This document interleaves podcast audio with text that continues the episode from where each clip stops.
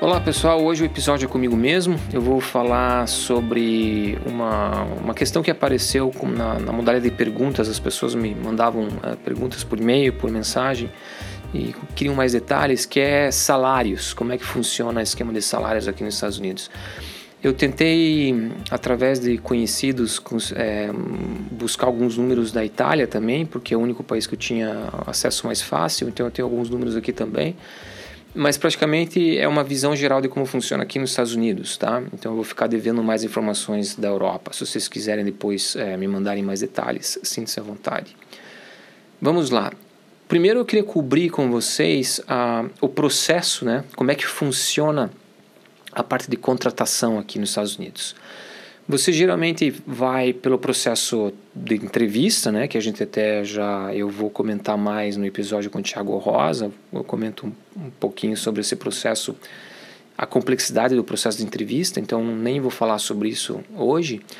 A partir do momento que você passou pelo esse processo, você recebe o que eles chamam aqui de oferta. Então é ele vem ele vem realmente num num modelo de carta, assim, com a oferta, tudo, tudo explicado, definido, dizendo é, gostaríamos de apresentar essa oferta para você com todos os detalhes de valores e horários e, e coisas assim. Pelo menos isso foi como aconteceu para mim. E nesse, nessa, nessa carta de oferta, eles te apresentam o valor é, que seria o bruto, né, de quanto você vai ganhar bruto. E aqui eu lembro muito bem na conversa que a gente teve com o Marcelo Manso, ele, ele comentou bem rapidamente assim, pô, que deixa de ver aquele salário no papel e fala, pô, fiquei, fiquei rico agora, vou para os Estados Unidos e fiquei rico. E realmente a impressão que te dá é essa, porque o salário para começar aqui é tratado anualmente, né? Eles te dão um valor anual do salário. A gente não, não é que nem no Brasil que é, é mensal. E quando você vê aquele valor e você pensa e você divide aquele valor por mês, mesmo assim você fala, uau, isso é, isso é um monte de grana, né? Só que depois tirando taxa e tirando coisas que você tem que pagar, tipo, né, é, custo de, de transporte, custo de um, plano de aposentadoria, coisas assim, as coisas vão ficando mais baixas e mais baixas.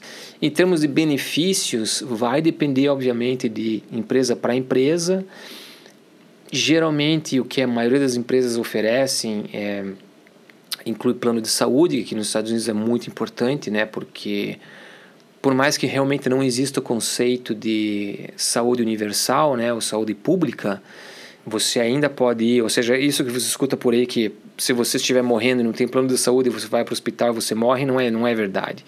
Na verdade, eles vão te dar o maior, o melhor atendimento possível. O que acontece é que no fim vem a conta para pagar. Se você não tem um plano de saúde, é, essa conta fica vinculada, digamos assim, ao teu Social Security Number, que seria o nosso, é, o nosso CPF aí. E daí existem N jeitos de você conseguir pagar essa conta, tá? Desde, eu já ouvi dizer que tem até ONGs que pagam conta para pessoas que não conseguem pagar conta, mas eu não vou entrar nos detalhes porque eu não conheço os detalhes disso, tá? Se você tem um plano de saúde, você usa o plano de saúde, obviamente. Aqui, dentro do plano de saúde, existe um conceito de, de franquia, que é mais ou menos o nosso conceito, o mesmo conceito que a gente tem de franquia aí de, de carro, né, de seguro de carro, que é praticamente você paga até um certo valor, é a partir daquele, daquele valor, daí o, o, o seguro cobre tudo. É, geralmente eles te dão um plano dental também. O plano dental funciona um pouquinho diferente. Eles te dão um valor por ano para você gastar. E se você vai além desse valor, daí você gasta, daí você tem que pagar você mesmo. No meu caso aqui, por exemplo, eu tenho plano de visão também. Eu tenho, eu posso comprar um óculos por ano e uma lente por ano e está tá incluído nesse nesse plano. Eu tenho uma, uma visita por ano também que, que o plano cobre. É, se eu quero comprar um óculos que custa 400 dólares, daí eu preciso pagar a diferença, eles cobrem uma parte do óculos e por aí vai. São coisas pequenas, mas que, que sempre ajudam, né? Tem o plano de aposentadoria, e aqui também existe um pequeno detalhe. Algumas empresas, elas incentivam você a colocar dinheiro na, na tua conta de aposentadoria, fazendo o que eles chamam de match, ou seja, se você decide que você vai colocar 4%, 5%, 10% do teu salário nessa conta, eles também colocam o mesmo valor. Então, quanto mais você colocar, mais eles vão colocar também. Claro que existem sempre limites, né? Os caras não vão colocar 50% se você põe o teu salário. Então, eles, eles põem um limite deles, mas eles geralmente te incentivam isso dando um valor igual ao que você está colocando. Existe uma, um outro benefício que também é bem comum, é uma espécie de cartão de crédito que não tem imposto para cobrir despesas de saúde. Então, assim, você também põe dinheiro nesse cartão e daí você usa esse cartão para pagar coisas em farmácia, para pagar consultas de médicos se você quiser, para pagar até hospital se você quiser, coisas do tipo. E todo esse dinheiro ele não é taxável, é taxável, não sei se é assim que diz, tax, taxável, é, sei lá, não paga imposto. E daí tem o mesmo esquema praticamente que é para o transporte, ou seja, o transporte eles cobrem até um certo, uma certa porcentagem, daí a partir daí você que tem que cobrir o resto do, do, do, do, custo. E esse dinheiro também ele é tirado do teu salário antes do imposto, ou seja, é, lá no final, depois de todos os cálculos, né, é, esses dinheiro, esse, essas, essas somas que você aplica nessas contas, como elas são pré-imposto, na hora que você vai tirar o imposto, ele, ele, o, o valor vai ser um pouco menor, porque você já tirou um pouco do valor antes do imposto. Eu, eu sei que é meio confuso, tá? Eu também demorei para entender. Provavelmente vocês não vão entender assim num, numa conversa de três minutos, mas é, é assim que funciona, tá bom? É, e tem empresas também que dão stock options, né? Ou seja, eles te dão ações à empresa ah, como parte do, da, do pacote de benefícios. Isso geralmente acontece com startups, é, ou seja, startups que estão em, em round series A ou B, ou seja, em, no, no, no, que a gente chama de early stages, né? eles dão pacotes de, de, de ações também. Falando de salários especificamente, eu fui atrás de dados né, mais, mais sólidos em termos de salário, para passar para vocês. Eu achei um pouco de informação online.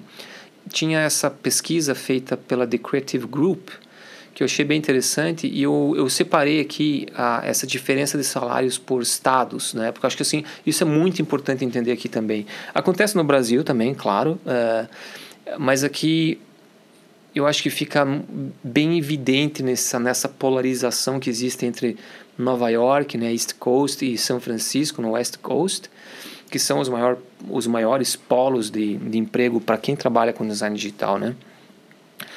Então, em New York, a média de salário está, entre, está em 130 mil por ano. Isso dá praticamente uns 10 mil por mês, tá? Isso é bruto, ou seja, sem tirar imposto. São Francisco é praticamente a mesma coisa, 130 mil por ano. Por mais que, pelo que eu saiba, o custo de vida em São Francisco é eu posso estar errado, mas acho que é até é mais alto do que Nova York. Uh, Los Angeles, o salário anual está em 121 mil. Ah, sim, desculpa, eu esqueci de falar. Esse salário aqui é para um UX designer, UI UX designer. Okay? Seattle, Seattle um, 112 mil. Seattle é a terra da Amazon. 112 mil. Chicago, 114 mil, um pouco mais. Miami, 99 mil. Aqui dá para ver bem a diferença, né? Se você comparar principalmente Nova York e Miami, 130 para 99 mil. Claro que o custo de vida em Miami é bem menor. Na parte da. indo lá para a Europa, então, como eu falei lá no início, né, eu consegui esses números da Itália, que são bem diferentes. É, eu consegui aqui achar um número que vai entre 50 e 60 mil euros né, por ano. Isso daria uma média de 5 mil por mês, também bruto. Tá?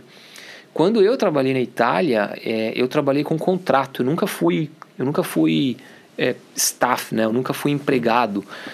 Existe, eu não sei como é que está hoje lá o mercado, mas na época que eu trabalhei lá existia muita discussão entre é, facilitar o, o processo de trabalho com esses tipos de contratos que eles chamavam na época de cococô, era colaborador, não sei o que, não sei o que e é praticamente uma era um jeito das empresas pagarem menos impostos porque a, a lei italiana é, é, na verdade a lei brasileira é muito parecida com a italiana né? Uma cópia da lei italiana mas ela protege muito o empregado. Então se você custa dois mil se você tem salário de dois mil três mil para para a empresa a empresa vai acabar pagando o dobro disso é, considerando todos os impostos e benefícios Tá? Então esse é um, é, um, é um, geralzão em termos de números mesmos. Né?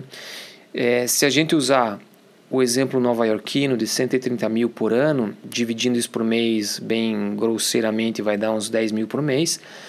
Tirando imposto, tirando custo que você tem com plano de saúde e coisas do tipo, eu acho que você vai acabar tirando limpo lá para uns 6, 7 mil por mês.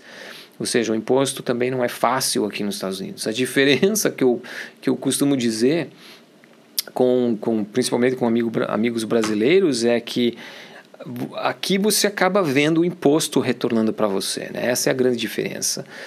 Você paga bastante, mas você tem estrada, você tem segurança, você tem infraestrutura, você tem é, até os detalhes menores como parquinho para você levar teu, teu filho para brincar, que são excelentes, sempre bonitinhos, novos, pintados, esse tipo de coisa. E escola, né? Que escola que é pública também funciona muito bem. Em termos de custos, eu peguei lá do, do guia que a minha esposa fez, eu achei um, um breakdown dos custos bem bacana.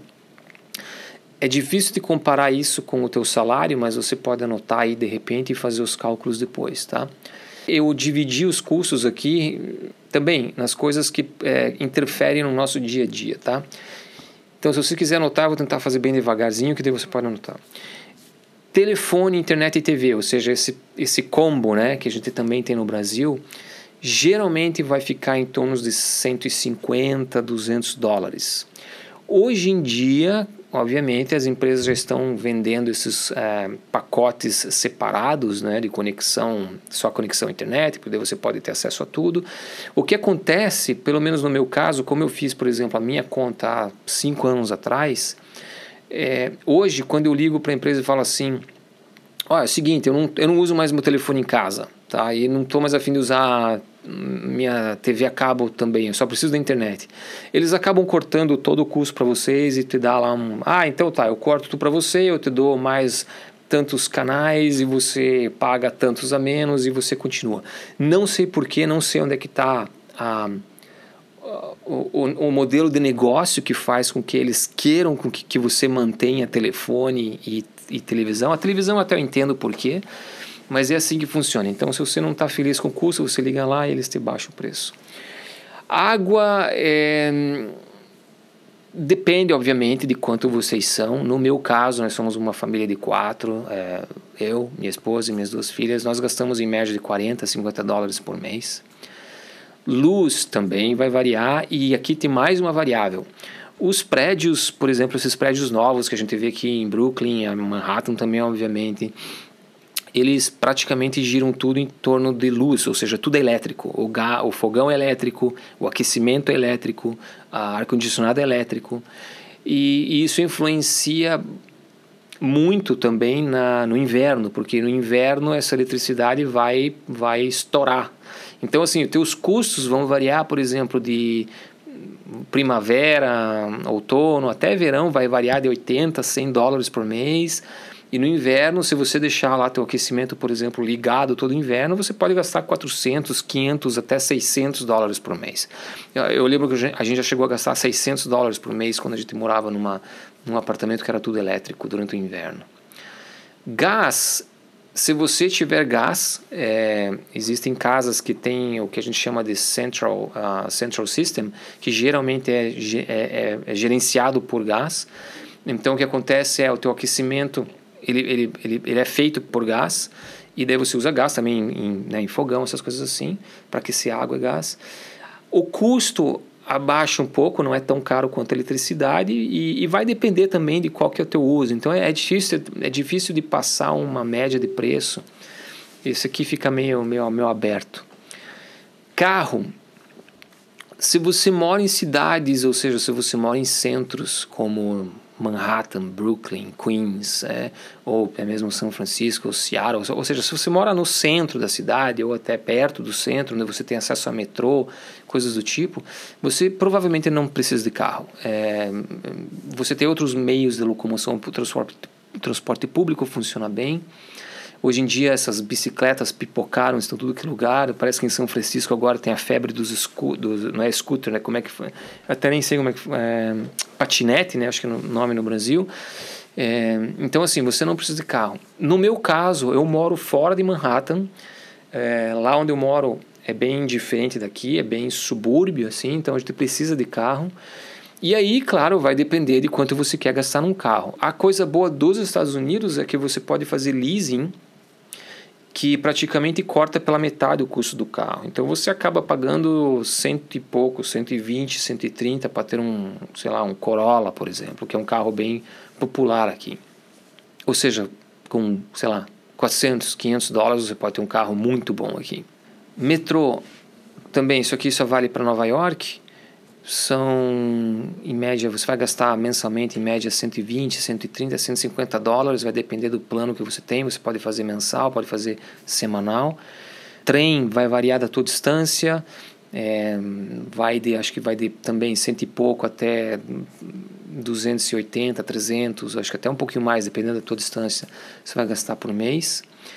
Seguro de saúde, se a empresa que você estiver trabalhando não te der seguro de saúde, o que é praticamente impossível, na minha opinião, mas vai vamos supor que você está aqui por conta própria e você precisa ainda de seguro de saúde, é, na época que eu vi isso, ele custava em média de 800 dólares por pessoa. Tá? Então não é muito barato também, se você fizer isso individualmente. Outra coisa que eu acho interessante aqui nos Estados Unidos é não, é nem questão de achar interessante, é, é do jeito que funciona. Mas assim, aqui não existe o, a, o décimo terceiro, tá?